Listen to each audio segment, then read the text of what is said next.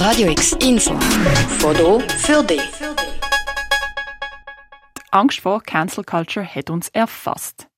Das ist eine alte Angst in einem neuen Gewand.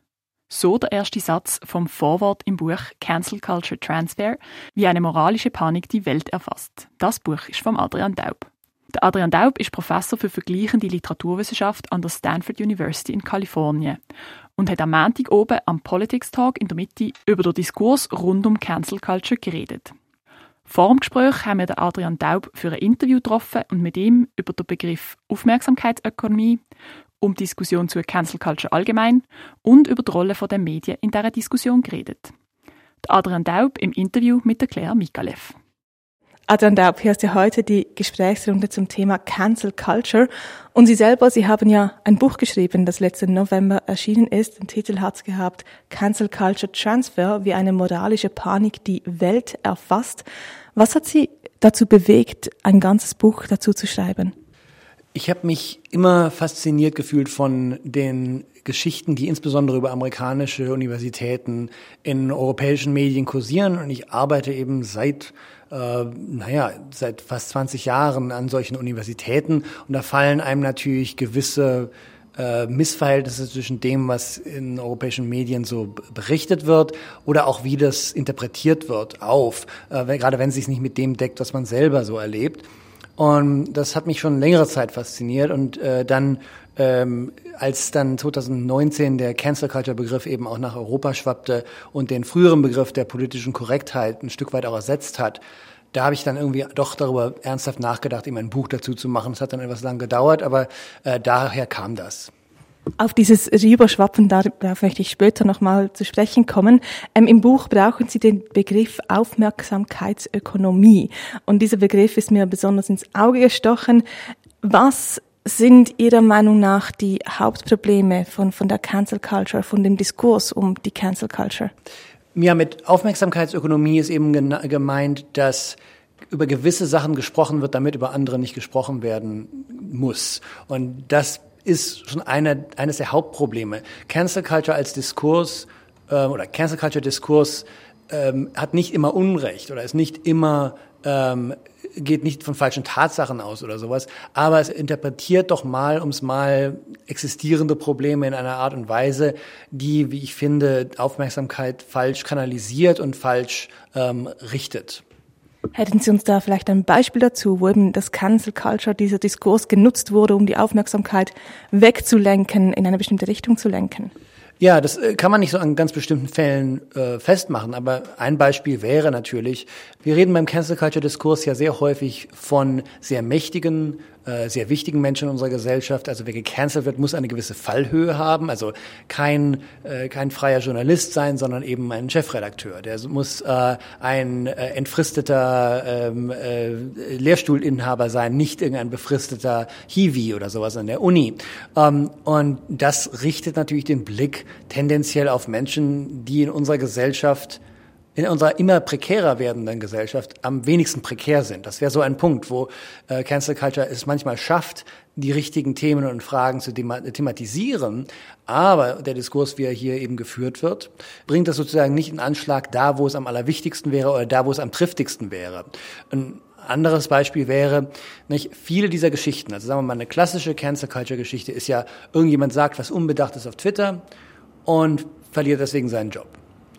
Nun könnte man sagen, ja, ist es okay, dass äh, man Leute einfach so rausschmeißen kann, weil sie irgendwas auf Twitter gesagt haben? Das tut aber der Cancel Culture Diskurs sehr selten. Er sagt eher, warum haben sich die Leute auf Twitter so darüber aufgeregt? ist auch eine interessante Frage, aber es ist keine, keine, wir werden Twitter nicht dazu bringen, weniger twitterig zu sein. Das wird einfach nicht kommen. Ähm, es gibt natürlich Möglichkeiten, unseren Arbeitgebern zu sagen, ihr könnt uns nicht so einfach vor die Tür setzen. Das wird aber nicht thematisiert. Das meine ich damit. Die Aufmerksamkeit wird mal ums Mal in die falsche Richtung gelenkt. Also kann man eigentlich sagen, es wird selektiv argumentiert und selektiv auch Dinge weggelassen. Das sowieso, nicht? Also das kann jeder Zuhörer und jede Zuhörerin gerne selber mal ausprobieren. Einerseits tun ja Artikel zu diesem Thema gerne so, als ging es darum, dass alle Art der moralischen äh, Aburteilung von irgendwelchen äh, vorgebrachten Meinungen falsch wäre.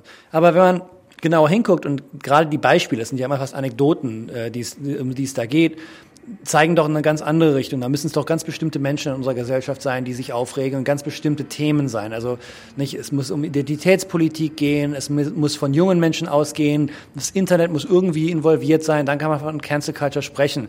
Äh, wenn der Gouverneur von Florida in den USA bestimmte Texte aus dem Verkehr ziehen möchte oder äh, bestimmte Uniprogramme zumachen möchte, äh, dann ist das angeblich keine Cancel Culture, eben weil äh, uns immer vermittelt wird, die muss von ganz bestimmten Menschen ausgehen. Und das ist genauso, das ist selektiv. Nicht? Wir sind angehalten, einer aus der Linken kommenden, äh, nach rechts gerichteten und vor allem von jungen, in Anführungsstrichen woken Menschen ausgehenden äh, Kritik eine ganz andere Bedeutung beizumessen als einer, die ganz normal von rechts kommen würde. Nicht? Und das ist eben genauso der Punkt, wo äh, der Diskurs viel mehr verschleiert, als er wirklich, wirklich erhält.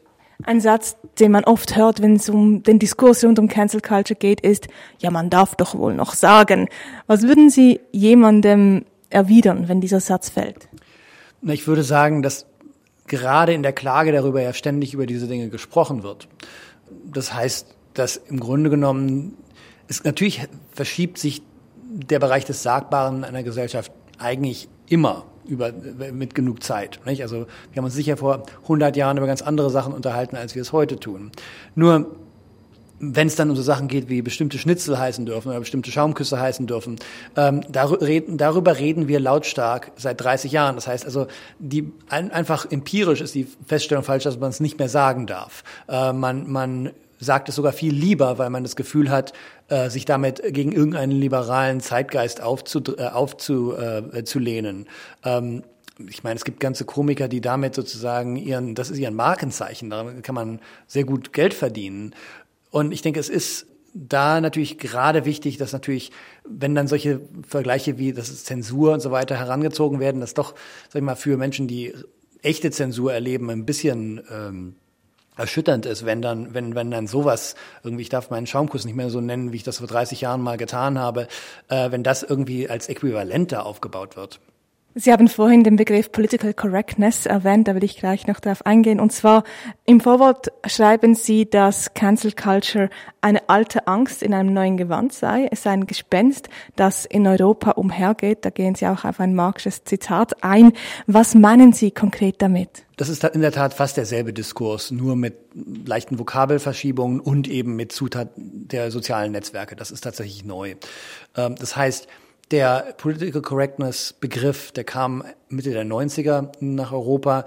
Und wenn Sie sich die Texte anschauen, in denen, denen die Political Correctness damals beklagt wurde, das sind gerade in Europa ganz ähnliche Texte gewesen, wie sie heute eben über Cancel Culture erscheinen. Das ist, da äh, kann man zum Teil einfach die, die Vokabeln austauschen. Zum Teil sind sogar die Beispiele dieselben. Also es wurde, wenn, wenn Sie 19, in eine Zeitung von 1994, 95 gucken, werden Sie den Schaumkuss äh, wiederfinden, werden Sie das Schnitzel wiederfinden. Aber nur dann wird es eben, dann geht es um einen sich verengenden Meinungskorridor im Zeitalter der Political Correctness, nicht eben im Zeitalter der Cancel Culture. Und das, das meine ich damit. Es ist tatsächlich einfach ein, ein fast äquivalenter Diskurs. Kann man dann auch sagen, dass eigentlich die Cancel Culture ein amerikanischer Import ist hier in Europa? Ja, also das Objekt selber ist natürlich immer ein bisschen was anderes, je nachdem, in welches Land man guckt, aber also was damit gemeint ist. Ähm, also ich glaube zum Beispiel, dass in Europa äh, für gewisse Stimmen im Feuilleton die Klimaaktivisten auch zur Cancel Culture gehören, die spielen in den USA so keine Rolle und sind deswegen auch nicht Teil des Ganzen. Aber ja, es ist, es ist ein amerikanisches Schlagwort, das importiert worden ist von, sag ich mal, eher tendenziell konservativen Kulturkämpfern, die eben häufiger solche amerikanischen Diskurse importieren. Der Witz ist natürlich, dass, dass immer so getan wird, dass das Objekt Cancel Culture schwappe jetzt zu uns und wir seien dem irgendwie schutzlos ausgeliefert. Dabei bedienen sich eigentlich die AutorInnen selber relativ schamlos bei amerikanischen Diskursen und bringen die einfach eins zu eins nach Europa.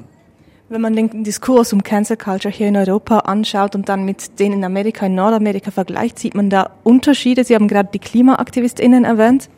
Ja, also ich denke, mittlerweile ist der Unterschied einfach, dass er hier noch so rege stattfindet. In den USA fing er, sag ich mal, in der Mitte der Gesellschaft an, ging aber dann relativ schnell in die konservative Ecke. Und also ich denke, dass ähm, das, was in Europa zum Teil passiert, dass eben auch linke oder linksliberale Tageszeitungen ähm, wirklich Angst äh, haben vor Cancel Culture, das gibt's in USA weniger und weniger. Da wird, äh, da ist doch ziemlich klar geworden, gerade durch die Instrumentalisierung durch republikanische Gouverneure und eben auch durch Donald Trump, woher da der Wind weht. Und deswegen äh, ist das wirklich was, was man, sag ich mal, eher noch auf der Rechten hört. Und in, in Europa, glaube ich, ist ein Aspekt des Diskurses eben, dass er nicht ein rein Rechter ist, sondern wirklich erstaunlich weit ähm, das äh, ganze politische Spektrum abdecken kann. Ihr Buch zu Cancer Culture ist im November 2022, also letzten November erschienen. Was sind so Ihre Haupterkenntnisse, die Sie im Verlauf des Schreibprozesses oder vielleicht auch nach Druck des Buches für sich wie herausgenommen haben? Ja, also eine wichtige Sache ist eben, ich habe immer angenommen, naja, das muss sich so oder so um einen ganz gesellschaftlichen Diskurs handeln. Ich schaue nur nicht genug fern, um das wirklich wahrzunehmen. Und das stimmt nicht. Es ist tatsächlich ein Diskurs, der in Zeitungen vor allem vonstatten geht, in Magazinen, aber der wirklich sehr stark mit Printkultur zu tun hat. Es gibt natürlich immer mal wieder ein paar Gesprächsrunden im öffentlich-rechtlichen Fernsehen oder sowas, aber es ist eigentlich ein Zeitungsdiskurs. Und er richtet sich, und da ist natürlich das wichtig bei der, beim ständigen Bezug auf die Universität, er richtet sich an Menschen, die mal auf der Uni waren. Also das ist keine, äh, keine Panikmache, die wirklich jeden umtreibt, sondern ist eine, die wirklich sich an Menschen mit akademischem Hintergrund richtet. Also das wäre eine Sache. Zweite Sache, die mir sehr stark aufgefallen ist, ist, man denkt immer, gerade als Linker, naja, das machen bestimmte Zeitungen für die Klicks, ne, damit die Leute durchklicken und ein bisschen Werbung sich anschauen. Das sind Aufregethemen. Äh, ne, früher war es irgendwie linker beißt Hund und jetzt ist es eben das. Okay, ähm, das stimmt auch nicht so ganz. Es ist tatsächlich so, ähm, dass Cancel Culture Texte gerade in Europa häufig hinter Paywalls sind. Das heißt, ähm, die sind gar nicht zugänglich für einen ganz normalen User auf Twitter oder Facebook, der da draufklickt. Was ich dem entnehme, es gibt ein paar andere Daten, die das ebenfalls nahelegen, dass es wirklich ein Subskriptionsmodell ist. Also man, man abonniert sich auf diese Geschichten. Das heißt, für gewisse Menschen, ich nehme an, es wird ZuhörerInnen geben, die fast gar nichts mit dem Begriff äh, verbinden. Und es wird andere geben, die ständig Texte darüber lesen und die möglicherweise jetzt auch bereit sind, äh, ihren Schuh gegen das Radio zu werfen oder sowas. Es ist, man, man ist Teil dieses Diskurses, indem man auf ihn abonniert wird. In den USA geht das sehr stark über die, über die Webseite Substack, äh, die äh, eben auch, das ist ein Subskriptionsmodell, wo sich eben auch mehrere Journalisten, wichtige Journalisten in den USA diesem, diesem Thema verschrieben haben. Aber das ist auch in Europa so, dass also sehr stark eben, ähm, das wäre dann beim Daily Telegraph in England so das Premium-Modell, das wäre ähm, bei der Welt Welt Plus oder sowas. Das, das sind, ähm, das ist für Menschen da, die sozusagen damit nochmal irgendwie ihre Liebe zum Zeitungsmedium auch nochmal auffrischen. Das war auch was, was mir nicht klar war, als ich das anfing, die, die Forschung daran. Also auch eine Art AbonnentInnen dazu zu gewinnen, verstehe ich das richtig? Ja, wahrscheinlich, äh, also das lässt sich natürlich nicht beweisen, aber das, das scheint, ähm, das scheint so in den Redaktionen verstanden worden zu sein. Also, dass man, dass es da wirklich Menschen gibt, und das ist ja schon irgendwie beeindruckend, dass man von einem Thema, das doch so, sag ich mal, wiederholungsreich bespielt wird, immer noch mehr lesen möchte. Äh, das ist was, was ich mir, der jetzt, sag ich mal, 2000 dieser Texte gelesen hat, schließt sich mir überhaupt nicht. Äh, ich roll da wirklich nur mit den Augen und finde es wirklich erschöpfend. Aber ich muss einfach anerkennen, es gibt einen Lesertypus, der eindeutig äh, die Zeitung morgens aufschlägt, nochmal so eine aufrege Story über irgendein College in den USA liest und denkt, ach Gott sei Dank, jetzt kann ich jetzt und sich irgendwie den Kaffee bereit macht und sich darauf freut. Also es ist schon, das, das ist für mich nicht ganz nachvollziehbar, aber es war für mich eine wirklich wichtige Erkenntnis, dass das tatsächlich so funktionieren kann. Adrian Daub, herzlichen Dank für dieses Gespräch. Der Adrian Daub im Gespräch mit der Claire Mikalev zum Diskurs rund um Cancel Culture, der Unterschied im Diskurs zwischen Europa und Nordamerika und der Beweggrund hinter dem Diskurs. Wenn du später eingeschaltet hast und einen Teil vom Gespräch verpasst hast, das ganze Interview findest du auf radiox.ch. Für Radio X, Lisa Garberson. Radio X, mehr Kontrast.